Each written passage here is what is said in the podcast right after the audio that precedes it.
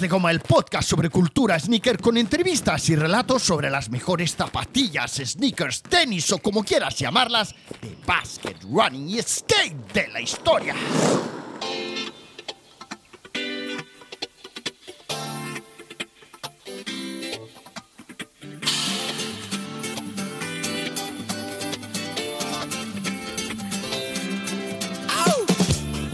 Juan Antonio San Epifanio Epi, el chaval joven promesa del CAS, que con tan solo 16 años ya medía 2 metros de altura. Fue sin lugar a dudas el jugador de baloncesto español más sobresaliente de los años 80 y un referente en los inicios de los 90, poseedor de un palmarés espectacular que se te va la olla. Siete ligas ACB, 10 copas del Rey, 8 ligas catalanas, dos recopas, una copa Korak, un mundial de clubs, una supercopa de Europa, una copa Príncipe de Asturias, 1034 partidos jugados y 17.113 puntos obtenidos con el Barça y con ese 3 de seguramente un último triple. El máximo anotador de la liga con 9.378 puntos.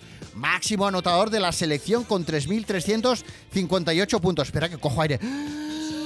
Sigo, venga, plata en el Eurobásquet del 83, mejor jugador de Europa en el 85, pero eh, según la revista italiana especializada Giganti de Básquet. Eh, nombrado mejor jugador europeo de los años 80, mejor jugador español de los años 79, 81, 83 y 84. Eh, medalla de oro al mérito deportivo, medalla orden del mérito olímpico, Inco. mejor deportista catalán del 83, bronce en el Eurobásquet del 91 olímpico en Moscú 80. ¿eh? ¿Os acordáis de osito Misha? Era, ¿no? La, la, mascota olímpico en Los Ángeles 84. Yo tengo la camiseta de los Juegos Olímpicos del 84.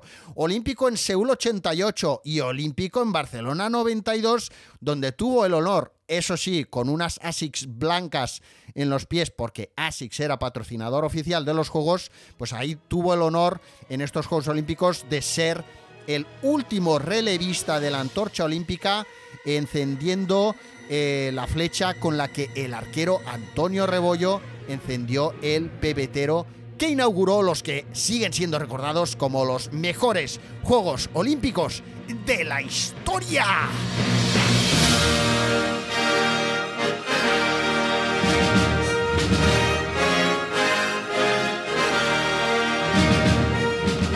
Si por algo seguro, seguro, seguro, segurito que todos recordamos a Epi, Super Epi, es por su plata con la selección española de baloncesto en los Juegos Olímpicos de Los Ángeles de 1984.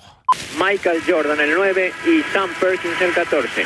Antonio ha metido en pista a Margal, Jiménez, Corbalán, Epi y Fernando Romay. El 84 fue sin duda uno de los mejores años de la historia del baloncesto español, dos años después del Mundial del Naranjito, una época en la que la selección estaba equipada a full, a tope ahí, vamos, saco pago con ropa y zapatillas de la marca Adidas en el momento, en un momento en el que la marca Adidas todavía tenía el logo del trébol, o sea, todo lo que era deporte, eh, Adidas tenía el trébol y todo lo que no se usaba para hacer deporte también tenía el trébol.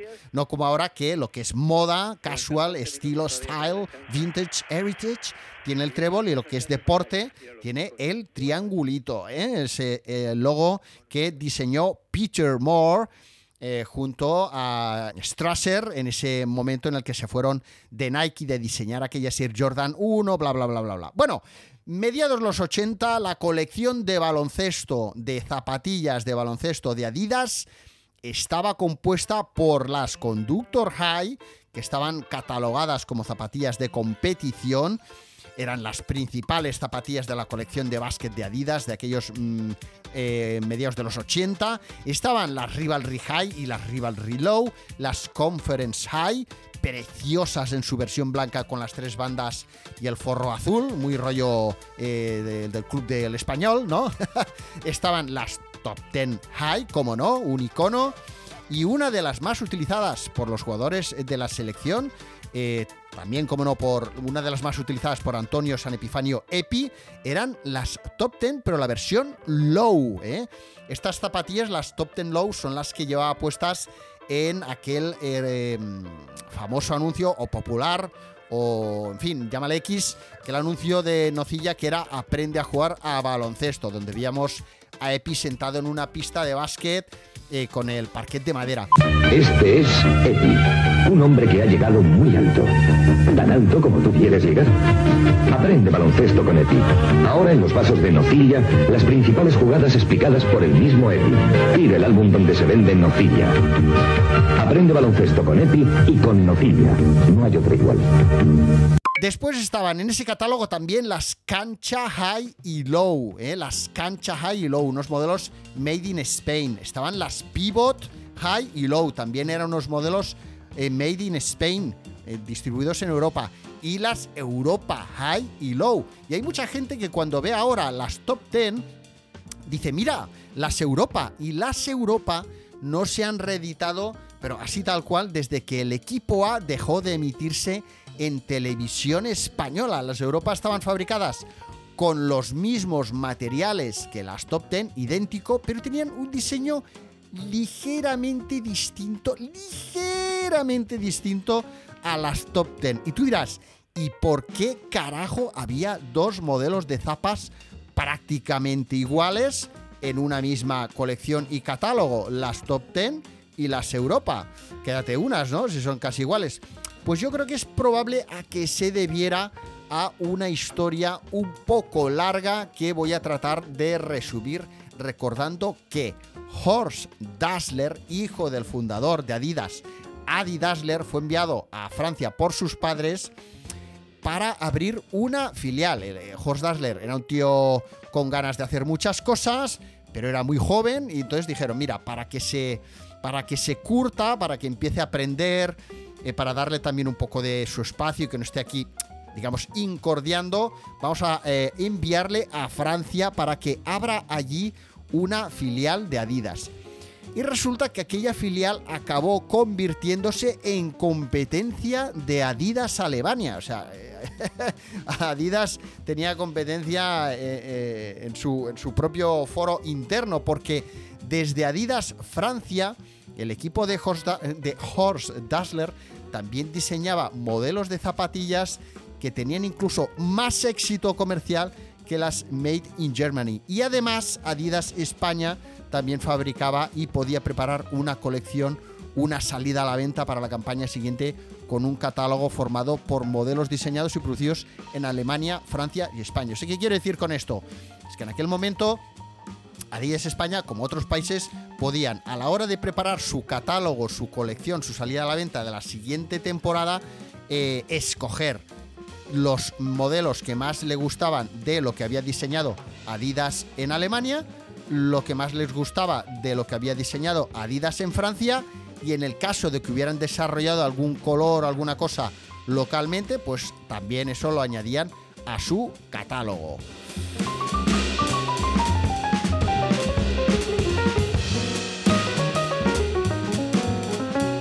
En la final olímpica contra el Team USA del 84 con estrellas como Patrick Ewing, Chris Mullin y Michael Jordan, el jugador español que brillaba con luz propia era Epi. Epi era el que encestaba, el que robaba, el que eh, solucionaba los partidos en el último segundo con un triple. Era el líder indiscutible. Y por eso, aparte de ser un fenomenal eh, jugador fuera de serie, eh, comenzó a protagonizar, como no, eh, algunos de los anuncios de las principales marcas de consumo de aquellos 80.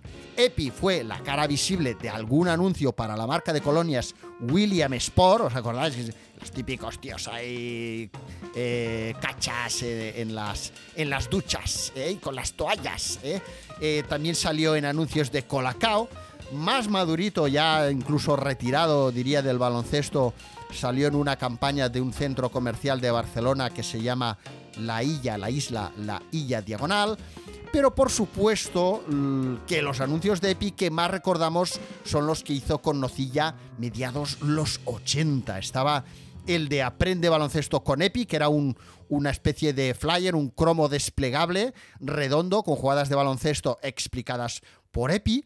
Estaba el del eslogan No hay otra igual. Estaba el de Energía para el triunfo, donde se regalaban balones de básquet nocilla con la eh, firma de EPI eh, serigrafiada. Estaba el anuncio de las rebanadas de tres puntos. Eh, qué bueno, ¿eh? Rebanadas de tres puntos. EPI recordaba en un documental que para el anuncio de Nocilla, donde se le veía hacer una canasta, tuvo que tirar hasta 30 veces para conseguir hacer tres canastas eh, y que la productora pues pudiera escoger una de ellas para el anuncio. Me imagino, pobre que, que con tanto follón de, de, cámaras, de, de, en fin, de chavales por ahí, tal, tal, tal, pues estaría el tío eh, desconcentrado y nada más y nada menos que 30 veces tuvo que tirar canasta para hacer solo tres canastas. No sé si alguno, si tú conservas, por ejemplo, el nocillómetro, que era un póster desplegable de estos que pones en, en la puerta o en la pared, con los dos metros de EPI donde tú ibas marcando con un lápiz tu estatura a medida que te hacías eh, más alto, ¿no? no sé si Nocilla podría haber hecho también, eh, ahí en plan transgresor, ¿no? Esto es más, más de ahora, podría haber hecho un nocillómetro, pero, pero a lo ancho, ¿eh? Para ver cómo ibas engordando ahí con la nocilla y a tope. Cuando nuestros deportistas avanzan, lo hacen con la energía que les da Nocilla.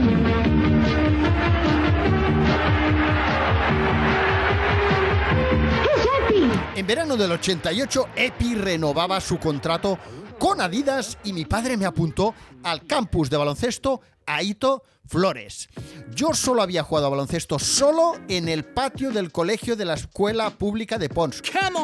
Un pueblo de Lérida donde no había demasiada afición al baloncesto. O sea, allí a la hora del patio jugábamos a fútbol. Entonces yo lo que solía hacer, sobre todo los fines de semana o los días festivos, o como no, en verano, era irme a jugar a baloncesto después de comer a ese patio donde cuando había clase jugábamos a fútbol, pues yo saltaba y como había dos canastas, las típicas, pues saltaba la valla eh, y me ponía a jugar a baloncesto. Allí, pues, bueno, típico, típica pista de baloncesto que aunque estuviera a la sombra, allí ponías un huevo frito en el suelo y, vamos, se te hacía fácil, torradito, torradito ahí el, el huevo frito.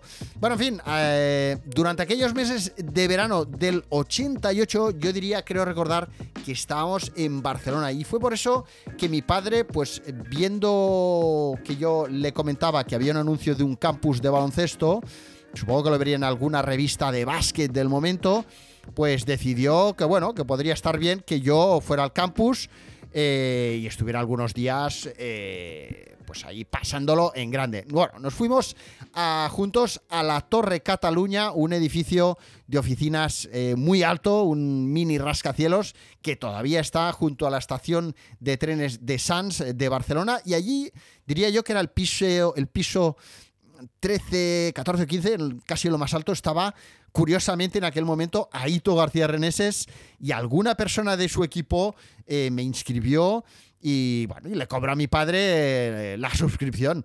Unos días más tarde, allí aparecía yo en el campus Aito Flores, que para mí fue toda una experiencia, un reto. Imaginaos yo rodeado allí de un montón de gente a la que no conocía, un montón de chicas que estaban ahí, buenísimas.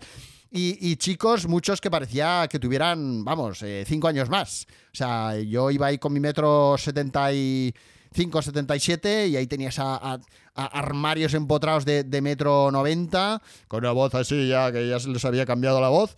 Y bueno, ahí estaba yo. ¿Qué pasa? Que muchos de los que estaban allí eh, jugaban en equipos. Y claro, a mí me preguntaban, oye, ¿y tú de qué equipo vienes? ¿Tú dónde juegas? Y, yo no sabía qué decir. Pues claro, digo, yo, ¿qué les voy a decir? Pues es que les decía la verdad porque digo, si, si, si les digo, si me invento un equipo, me van a pillar rápido. Entonces, bueno, yo les decía, no, no, yo juego, yo juego solo. Y me, miraban raro, claro, me miraban raro, decían, este tío que pinta aquí, ¿no?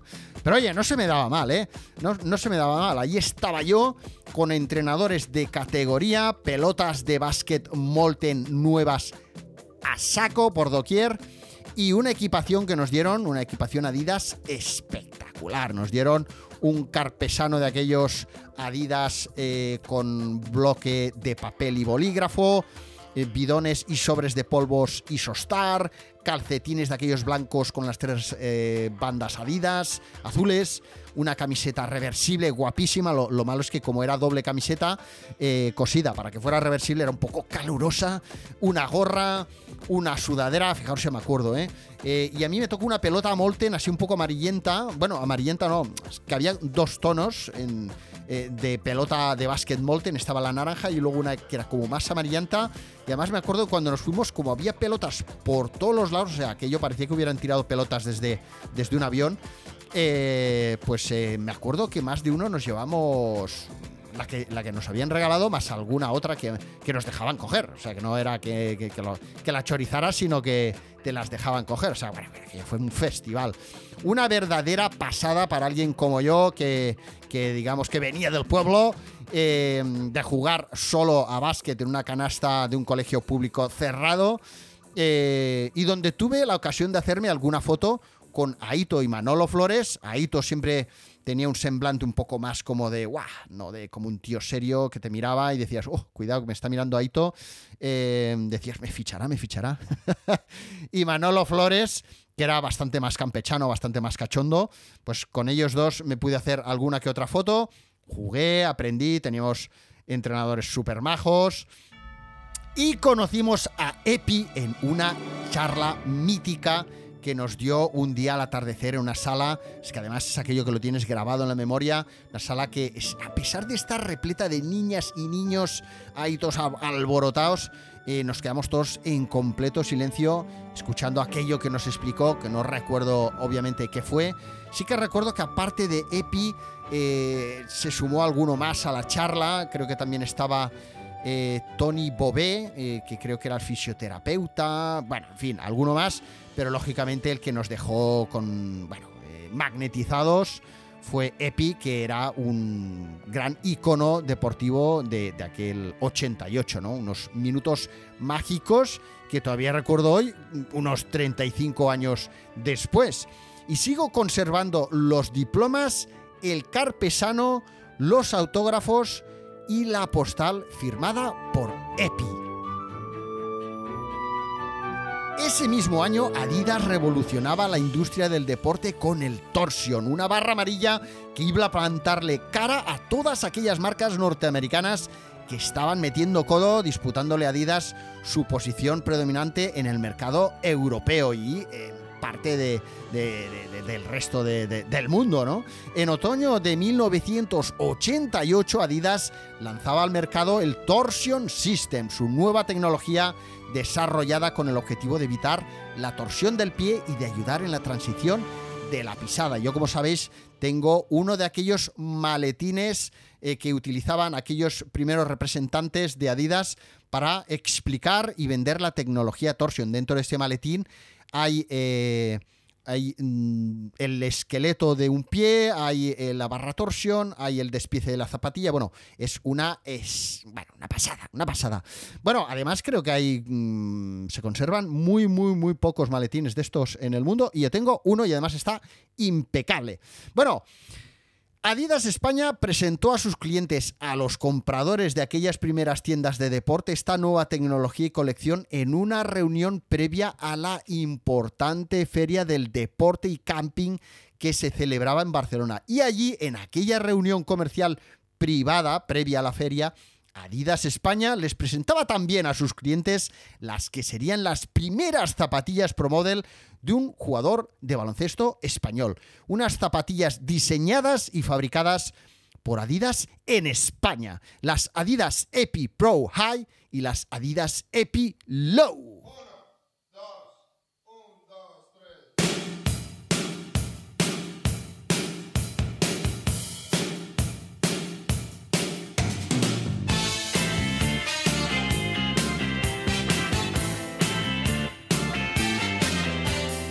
Las Epi fueron unas de las primeras zapatillas pro model de un jugador de baloncesto. Nike tenía las Jordan y Adidas ahora, tras las Patrick Ewing, tenía las zapatillas de uno de los mejores jugadores de baloncesto europeos, respetado y querido por los jugadores de la NBA con los que ya había compartido bastantes experiencias durante y antes de los Juegos Olímpicos. Las Adidas EPI se convertían también en el primer contrato de patrocinio de zapatillas que se realizaba en España. Y aquí hago un paréntesis sobre la historia, la información que he encontrado sobre las Adidas EPI. Cuando recientemente mi, permitidme que diga amigo Miguel Ángel Córdoba, Miguel Ángel Córdoba Cordobaleira en Instagram, gran persona y coleccionista, conocido sobre todo por su extraordinaria colección de zapatillas vintage de Kelme, eh, o de baloncesto, de running, eh, made in Spain, pues Miguel Ángel Córdoba me envió recientemente unas extraordinariamente bien conservadas Adidas EPI y me propuse buscar información sobre ellas para crear este episodio dedicado a su historia. Pero como tal vez tú ya sepas hasta el día de hoy, hasta que yo me he ocupado de darle solución, no existía prácticamente nada de información sobre las personas que estuvieron detrás de este proyecto, su origen, su diseño, su fabricación. No había nada excepto un artículo de opinión sobre estas Adidas EPI. De modo que lo primero que hice es contactar con el grupo de ex trabajadores Adidas que en mayor o menor medida creía que podían recordar algo sobre las EPI, trabajadores, representantes que en su momento vendieron las EPI, como Gabriel Farrerons, con el que ya grabé un episodio dedicado a la historia de Adidas España, o Xavi de Aro, que me dieron algunos nombres o cuerdas de las que ir estirando. También me dijeron algo, por ejemplo, Carlos eh, Pastrana. Bueno, yo quería averiguar quién había sido el responsable del proyecto y producción de las EPI. Y tras contactar con algunas personas, eh, más llegué hasta Enrique, un responsable actual de Adidas España, hijo del que fue director, uno de los directores comerciales de Adidas España, y tanto él como eh, Gaby, Xavi, pues me estuvieron hablando, me recordaron que en aquel proyecto estaba Agustín Burillo, que era el responsable de Sports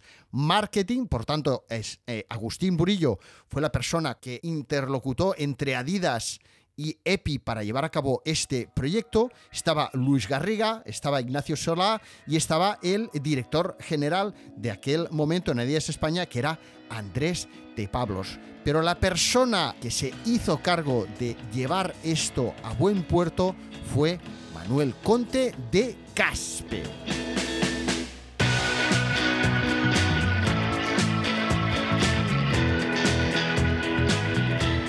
Manuel había estado vinculado a Adidas desde 1972, año en el que yo nací en las Ramblas de Barcelona, y se prejubiló en el 2008, año en el que yo comencé a trabajar en Adidas como representante de Adidas Originals para Cataluña, Aragón, Andorra y Baleares. ¡Qué casualidad tan genial!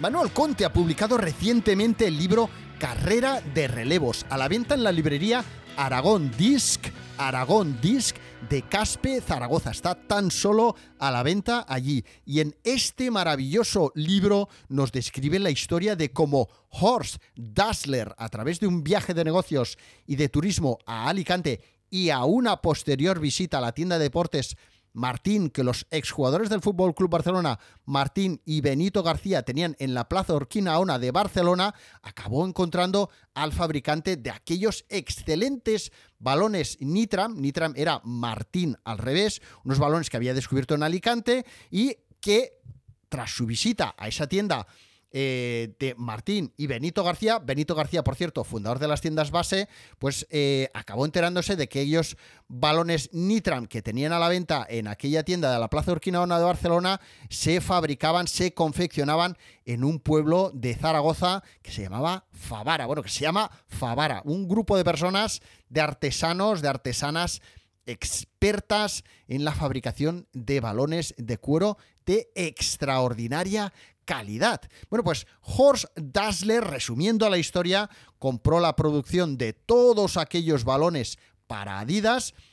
Se abrieron más talleres, se buscaron más talleres, incluso con el tiempo buscaron talleres eh, dentro de prisiones, de cárceles eh, eh, situadas en España. Después se construyó una fábrica, se construyeron almacenes, el negocio se amplió y Adidas Francia, o sea, Horst Dassler, le pidió también al señor Manuel Conte que se encargara, que se ocupara de encontrar fábricas, talleres donde poder confeccionar también eh, para Adidas, pues ropa deportiva, camisetas, chandals, bolsas de deporte y calcetines, ya os digo, en diferentes fábricas de España. De modo que con el paso del tiempo, Adidas España también estaba al cargo, bajo la supervisión y dirección de Adidas Francia, de la producción de una gran parte de la colección de prendas y de calzado Adidas que se vendía en Europa. Eran tiempos en los que cada país podía decidir qué colores o modelos, tal y como os explicaba antes, intentar desarrollar para la demanda de los consumidores de su territorio. Y cuando se brindó la oportunidad de proponerle a EPI a través de este responsable de Sports Marketing, a través de eh, Agustín Burillo, eh, cuando se eh, brindó la oportunidad de proponerle a EPI fabricar unas zapatillas Pro Model, Manuel Conte tenía todo el expertise necesario para poder llevar a cabo aquel proyecto a buen puerto. Para la producción inicial de las Adidas EPI, Adidas España trabajó con tres fábricas encargadas de la producción, de las suelas y digamos del ensamblaje. Estaban Canasa, Grupo Armendariz, Canasa de Estela, de Estella, Grupo Armendariz de Tafalla, ambas en Navarra, y Grupo Guerrero en Uyueca, Zaragoza. El diseño estaba desarrollado en Zaragoza y el diseño de las EPI puede recordarnos en alguna de sus partes a, por ejemplo, la zona del collarín con pliegues alcolchaditos de las Rivalry el dibujo de las suelas de las EPI era muy, muy, muy parecido al de las Rivalry, pero no era el mismo. Eh, fue el grupo Armendariz el que se encargó de desarrollar una suela similar, pero exclusiva para las EPI. Les resultaba más barato, más, eh, en fin, les salía más a cuenta fabricar una suela similar, con otro molde, no sé por qué motivo no la calcaron, pero ya te digo, te voy a poner dos imágenes de, las eh, suelas de la SEPI y de las Rivalry en Instagram y en la web, sobre todo. Eh, voy a poner, como siempre, mucho contenido exclusivo para los suscriptores premium, para todos aquellos que estáis suscritos a suelas de goma premium. En la lengüeta de la SEPI estaba la etiqueta eh, textil, como siempre, con el logo del trébol, el nombre de Adidas, las iniciales EP y la palabra Pro. Y en el lateral, he incrustado el logo del trébol, moldeado en goma, dándole a estas zapatillas es que un aspecto formidable e inconfundible ligado, digamos, a la estética hip hop de los 80. Muy bien encontrado ese diseño, fantástico, extraordinario y como no, junto al trébol, la firma de Epi en color dorado. En el catálogo cuero de Adidas España del 89, las Adidas Epi eran las protagonistas de la colección de zapatillas de baloncesto. Las Epi estaban disponibles en tres colores, la misma combinación de tres colores disponible para la versión alta y para la versión baja. ¿Qué colores eran? Estaban el blanco fucsia negro, el blanco negro verde, un verde no exactamente idéntico al de los colores del Juventud de Badalona de la época, y el blanco azul rojo. Tampoco eran exactamente los colores del Fútbol Club Barcelona, pero tal vez probablemente esta combinación de colores junto con la de la combinación blanco fucsia negro sean las más recordadas, las más populares, las que más tenemos en, nuestro imaginario cuando pensamos en las EPI. Adidas vendió para toda Europa las Adidas EPI durante aproximadamente 5 años y a EPI comenzamos a verlas con ellas a finales del 88 y como no a inicios del 89. Y las Adidas EPI del 89 compartían catálogo, catálogo Adidas en España con las Conductor, las Brockham, las Rivalry, las Instinct, las Cancha, modelo Made in Spain, las Pro Conference que yo tengo, las Pivot City Line. Las City Line eran aquellas zapatillas que en el lateral tenían un skyline dibujado. Me parecen bastante horrorosas, pero sé de más de uno que le molan. Las Status, las Inspirator, las Optima, ojo que tenían una combinación con los colores de los Lakers muy chulas, estas Optima, y las Connector.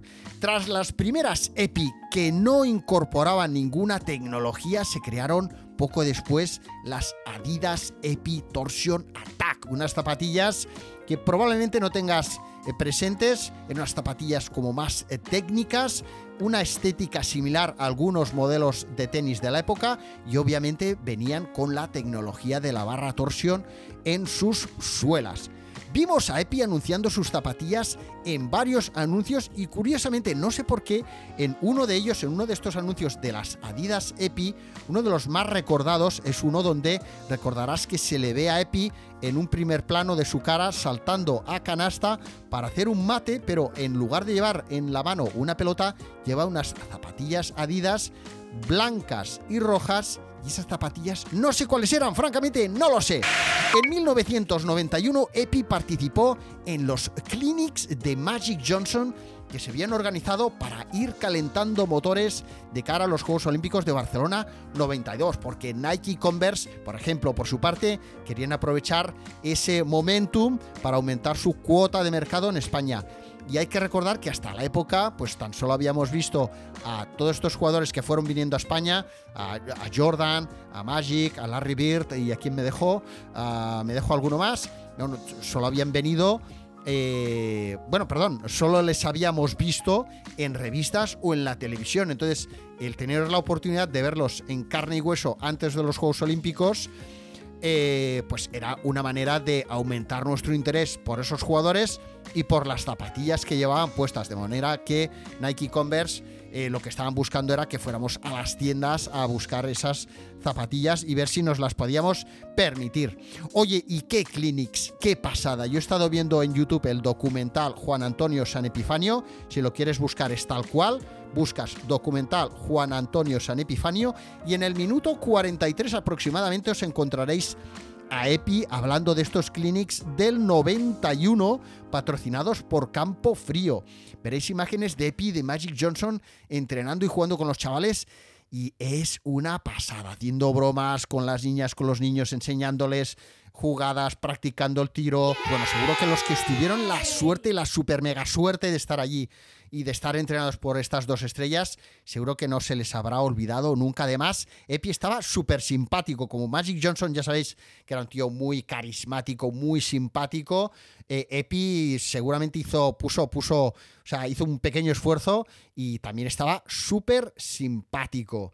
Y en este vídeo, que aunque no tiene muy buena definición, yo juraría que vemos a Epi eh, con sus Adidas Epi puestas. El 26 de diciembre de 1995, Epi se retiró, recibió un espectacular homenaje en el Palau Blaugrana, donde se colgó, donde se retiró su dorsal número 15, dorsal número 15 de su camiseta, y recibió también, creo que posteriormente, poco después, otro homenaje en el Camp Nou, aquello que sales antes de que empiece el partido, bueno, con toda la afición en pie, ahí ovacionándole, diciendo su nombre, Epi, Epi.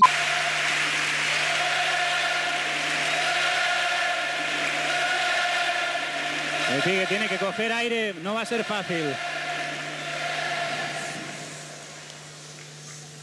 La verdad es que en momentos como estos es muy difícil hablar. Bueno, maravilloso, maravilloso. Aquel fue el final de una era, el final de un camino, de una trayectoria, el adiós a un jugador y también el adiós a unas zapatillas inicialmente fabricadas en España, con una posterior reedición de fabricación en Indonesia, una zapatilla icónica, eh, probablemente la zapatilla Pro Model Made in Spain más icónica de todos los tiempos, a no ser que tú seas más de Kelme Villacampa. Extraordinaria la historia de Adidas Epi, me lo he pasado fenomenal. Eh, Súper agradecido a todos los que me han ayudado a encontrar información de estas, sobre estas zapatillas a mis ex compañeros de Adidas España y a todos aquellos ex responsables o personas que todavía están hoy en día al cargo en Adidas España de puestos muy importantes que discretamente pues me han querido dar alguna pista, algún nombre, algún contacto para ayudarme a conseguir información sobre estas zapatillas, sobre las Adidas Epi, que aunque parezca algo muy sencillo y que tú estés escuchando esto mientras fregas los platos o mientras vas en bicicleta o mientras vuelves o vas al trabajo o yo que sé, o estás tomándote un caipiriña, pero te, puedes, te puedo asegurar que me ha costado un cojón hablando mal, encontrar esta información que vuelco aquí y que espero que sirva para que a partir de ahora, como que voy a hacer también un post dedicado a esto en mi web, eh, suelasdegoma.fm, pues a partir de ahora cualquiera eh, más viejo o más joven que quiera encontrar información sobre estas extraordinarias zapatillas que marcaron un momento histórico en la trayectoria deportiva y de los negocios del calzado deportivo en España, pues puede encontrar algo un poquito más decente de lo que había hasta ahora, que era eh, entrenada y, poco. Gracias por estar ahí, Solas de Gomer. Eh, un abrazo y hasta pronto. Mañana más y mejor. Adiós.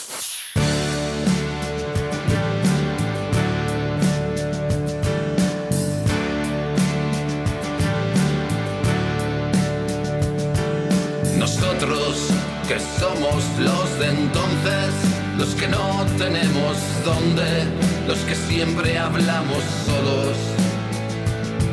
Nosotros que no formamos parte, decidimos seguir al margen, viviendo en el alambre.